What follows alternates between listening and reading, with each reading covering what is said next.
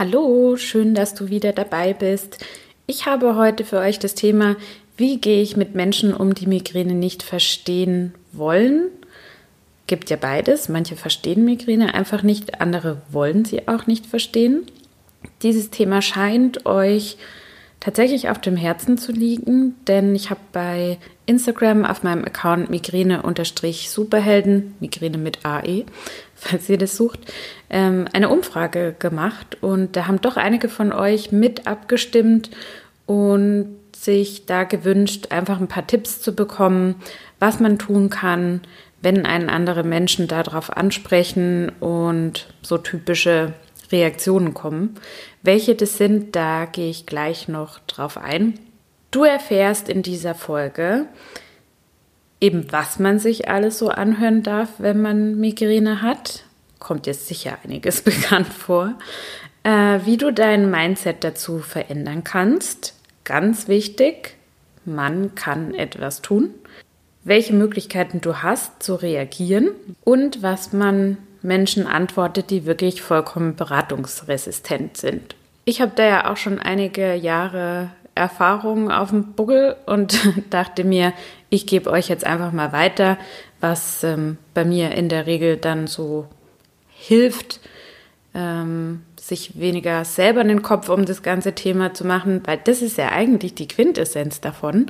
Wenn andere einen da blöd von der Seite anlabern, dass man sich dann selber ewig damit beschäftigt. Und das soll ja eigentlich nicht sein, das Ganze dann in sich reinzufressen, sondern manchmal kann es auch echt gut sein, selbst wenn es wahnsinnig viel Überwindung kostet, da einfach mal aus seinem Schneckenhaus rauszugehen und mal zu antworten oder ähm, Kontra zu geben, äh, kann das echt wahnsinnig gut sein, weil ja, man, man, man nimmt den Ärger nicht so mit sich mit, sondern man haut ihn raus und ähm, das fühlt sich wesentlich leichter an. Ist vielleicht aber auch ein bisschen Übungssache. Was sind denn so Klassiker, äh, die man als Mensch mit Migräne zu hören bekommt? Ich finde ja ganz weit oben äh, rangiert, hast du mal das oder das ausprobiert? Oder ich habe gelesen, äh, was weiß ich, Schröpfen hilft, äh, Diäten helfen.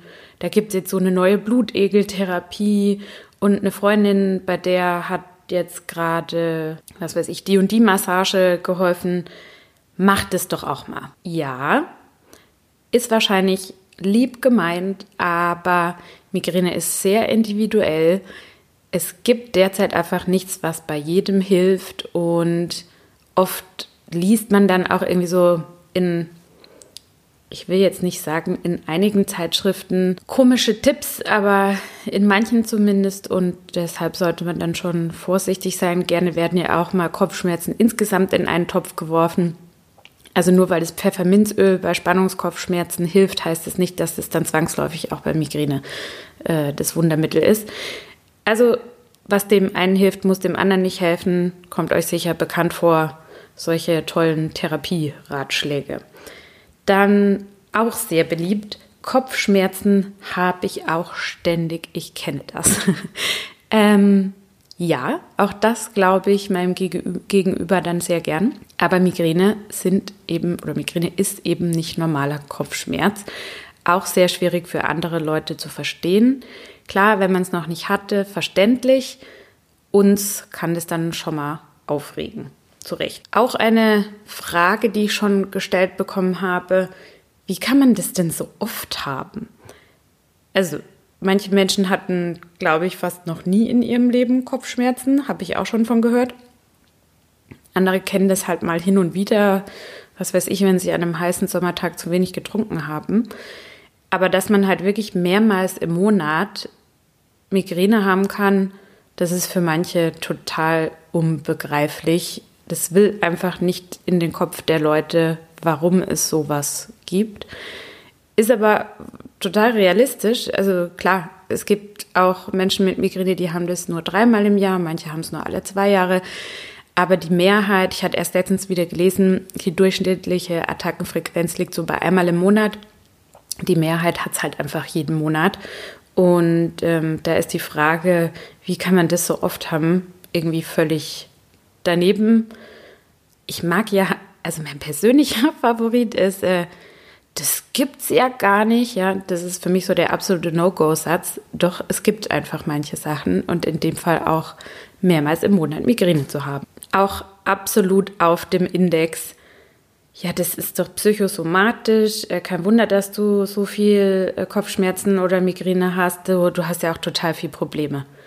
Uh -uh, da liegt jemand falsch es ist nachgewiesen, das ist einfach keine psychosomatische Erkrankung. Es hat wahnsinnig viel mit den Genen zu tun, einfach mit der Beschaffenheit des Gehirns. Natürlich ist Stress jetzt nicht unbedingt ein Faktor, der das besser macht oder lindert, aber man sattelt sich die Migräne in dem Sinne jetzt nicht auf, ähm, weil man psychosomatische Themen hat. Liegt vielleicht nahe, die Erklärung ist für manche dann auch das, das Leichteste, weil, weil ja, es gibt ja noch viele Rätsel um Migräne, aber nein, ist nicht zutreffend. Auch ganz schön, ja, wieso sagst du denn ständig ab? Äh, auf dich ist irgendwie gar kein Verlass. Was soll ich da groß dazu sagen? Ähm, hasse ich auch, wenn es jemand zu mir sagt, so ein bisschen Toleranz und Verständnis oder Empathie, sich in den, einfach, in den anderen einfach mal reinzudenken, würde ich da irgendwie schon erwarten, weil man simuliert ja nicht. Aber das schwingt halt irgendwie immer noch so ein bisschen mit. Das finde ich auch wahnsinnig schade. Und ähm, ja, kann man sich ordentlich drüber aufregen. Kochst du denn schon innerlich? Also regst du dich gerade schon brutal auf, weil dir das auch alles bekannt vorkommt? Kleiner Reminder, du hast die Wahl, wie du reagierst. Man kann ja an den Kommentaren der anderen nichts ändern. Ich finde sie auch doof, aber man kann sich entscheiden, wie man darauf reagieren möchte. Es gibt da zwei Varianten. Entweder du fühlst dich als Opfer, du fühlst dich ungerecht behandelt, du motzt vor dich hin und schleppst es eben die ganze Zeit mit dir rum. Oder du mobilisierst deine Superheldenkräfte, ja? Du entscheidest dich gegen die Opferrolle und äh, machst dir bewusst, dass du eben nicht machtlos bist und nicht ausgeliefert.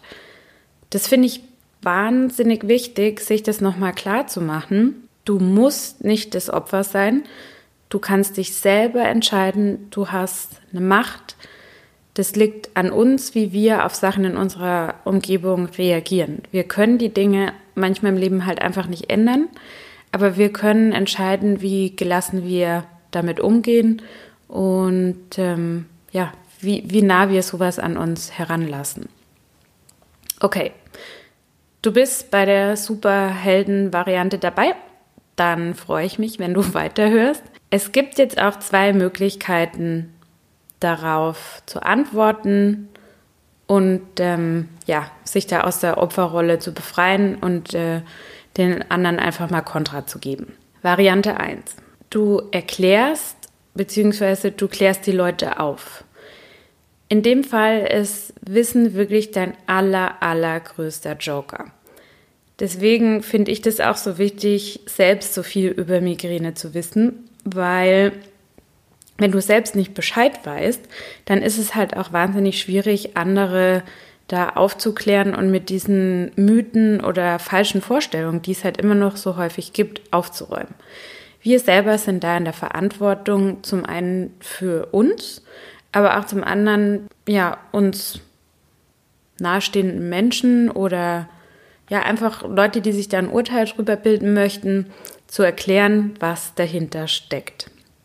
Das ist nämlich äh, im Zusammenhang mit Migräne oft das Problem, dass die Leute überhaupt nicht wissen, was es ist. Wie gesagt, da sehe ich uns selber auch in der Pflicht, uns zu informieren, ähm, weil ja, das ist irgendwie so ein bisschen wie jemand anderem das Sehen zu erklären, wenn man selber nicht sehen kann. Das ist einfach die Grundlage für alles. Und ich sage da gerne mal vorweg, ähm, dass es halt einfach eine neurologische Erkrankung ist. Ja? Das wissen schon viele nicht, dass das was Neurologisches ist, also dass das im Hirn entsteht und nicht im Kiefer oder äh, eine Folge von, von Nackenproblemen ist oder sonst wo, sondern das nimmt den Anfang im Gehirn. Man nennt es auch äh, primäre Kopfschmerzen. Das heißt, das Migräne ist nicht die Folge von irgendeiner anderen Erkrankung, ja, also wie jetzt Kieferfehlstellung oder ähm, irgendeiner Darmerkrankung oder so, sondern das, also der Ursprung ist einfach das Gehirn und die Migräneerkrankung selbst. Deswegen primäre Kopfschmerzen.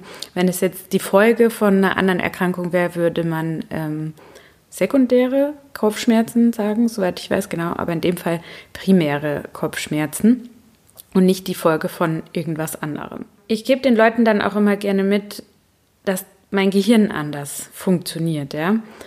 Ich habe einfach nicht das gleiche Gehirn wie jemand Gesundes und da ist halt viel, soweit ist die Forschung, auch genetisch bedingt. Und ich gebe den Leuten auch gerne mit, dass es eigentlich ja so ernstzunehmende Erkrankung ist, wie jetzt zum Beispiel Epilepsie oder, oder Diabetes. Also darunter können sich die Leute alle was vorstellen, aber unter Migräne halt irgendwie nicht. Und das ist falsch, weil man hat es nach heutigem Stand einfach so mitgegeben bekommen, also diese Bereitschaft des Hirns, dann so mit Migräne zu reagieren. Klar, in manchen Lebensphasen ist es mal mehr oder mal weniger ausgeprägt, aber man hat einfach diese Krankheit und, muss dann halt irgendwie damit leben. Und das ist mit Epilepsie oder mit Diabetes zum Beispiel genauso. Dann ist das nächste eben, das ist chronisch, das ist wiederkehrend. Also im strengeren Sinne sagt man jetzt ja bei Migräne, sie ist chronisch, wenn man sie mehr als an 15 Tagen im Monat hat. Aber im Grunde genommen aufs ganze Leben betrachtet ist sie auch chronisch deshalb, weil sie halt immer wiederkehrt. Klar, wenn man jetzt einen Glückspilz hat, ist und ganz selten nur hat, dann ist es was anderes. Aber im Grunde genommen ist es sehr typisch, wenn man jetzt von dieser durchschnittlichen Attackenfrequenz von einmal pro Monat ausgeht, ist es eine wiederkehrende Geschichte. Äh, klar, man hat natürlich auch Pausen dazwischen. Also man würde mir jetzt nicht anmerken, wenn ich so einen normalen Tag habe wie heute, äh, dass ich eine chronische Erkrankung in dem Sinne habe. Das ist halt so das Spezielle an Migräne, dass du halt das mal an zwei, drei Tagen echt heftig haben kannst und dazwischen bist du dann wieder ja halbwegs normal drauf. Deine Sinne sind zwar trotzdem geschärft und dein Gehirn ist deshalb nicht anders, aber man sieht es dir halt nicht so an, äh, wenn du zwischendrin eigentlich alles machen kannst, was andere auch machen.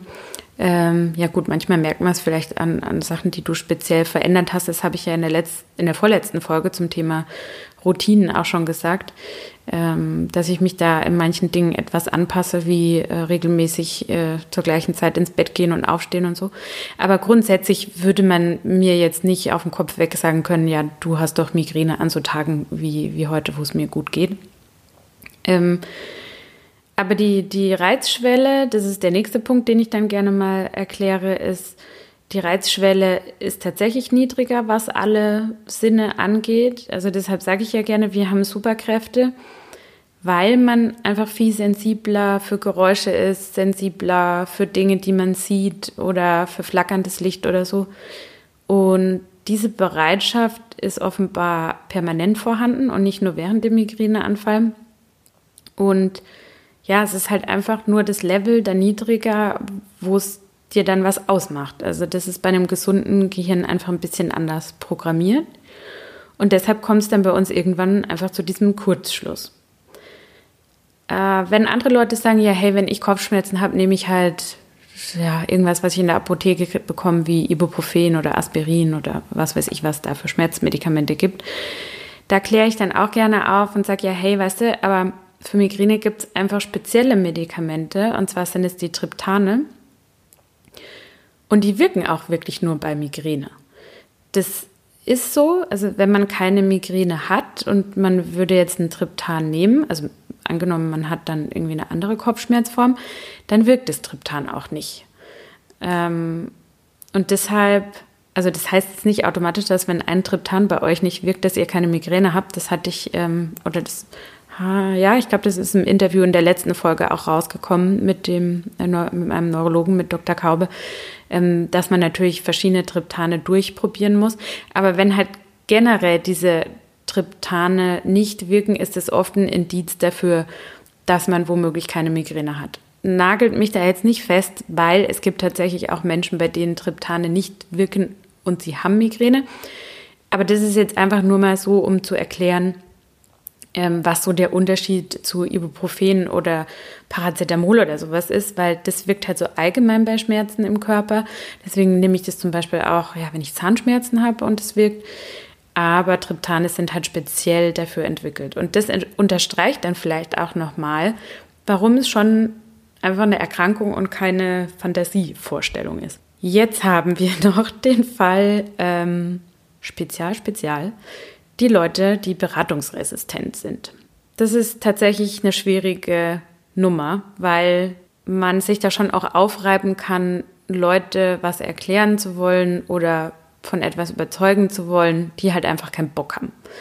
Meist merkt man das ja dann auch schon an deren Körperhaltung, an deren Gestik, Mimik, weiß nicht, auch vielleicht am Tonfall. Ist schwierig. Also auch wenn man öfter mit denen zu tun hat. Das merkt man vielleicht auch über einen längeren Zeitraum, einfach wie die drauf sind, dass die, dass sie einen im Grunde genommen einfach für, für bekloppt erklären. Da kommt man dann womöglich nicht mehr mit den Erklärungen weiter. Da hilft nur noch eins, Schlagfertigkeit. Ich musste das in den letzten Jahren auch lernen und ähm, bin wahnsinnig froh drum, dass ich das entdeckt habe. Und man kann es lernen. Das ist schon mal die erste Botschaft. Ja. Es gibt natürlich Menschen, die sind irgendwie schon gefühlt total wortgewandt auf die Welt gekommen und hauen einen coolen Spruch nach dem anderen raus. Gibt's ja. Ich beneide die auch sehr, weil ähm, ich verstumme dann meistens in der Situation und äh, ungefähr fünf Minuten später fällt mir der perfekte Spruch ein, den ich hätte raushauen können. Ich glaube, einige von euch, äh, beziehungsweise Vielleicht erkennst du dich da wieder, aber sehr bekanntes Problem. Ähm, ich muss sagen, was mich da wirklich weitergebracht hat, das möchte ich wärmstens empfehlen, ist das Buch Schlagfertigkeitsqueen von Nicole Staudinger. Äh, ganz tolle Frau. Kann man wirklich ganz viel von lernen und das Buch ist so lustig zu lesen. Ich äh, ver verlinke oder ich schreibe euch das auch nochmal in die Show Notes.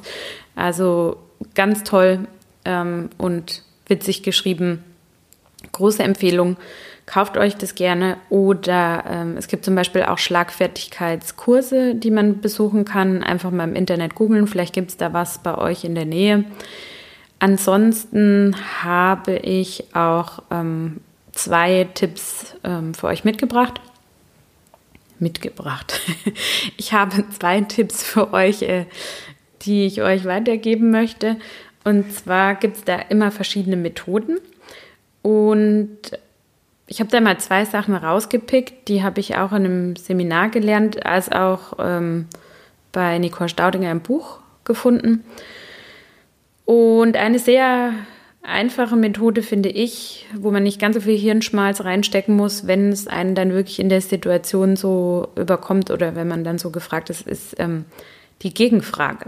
Beispielsweise sagt jetzt jemand zu dir, ähm, wie, du trinkst keinen Alkohol, ähm, warum denn nicht? Das ist ja voll ungemütlich und so.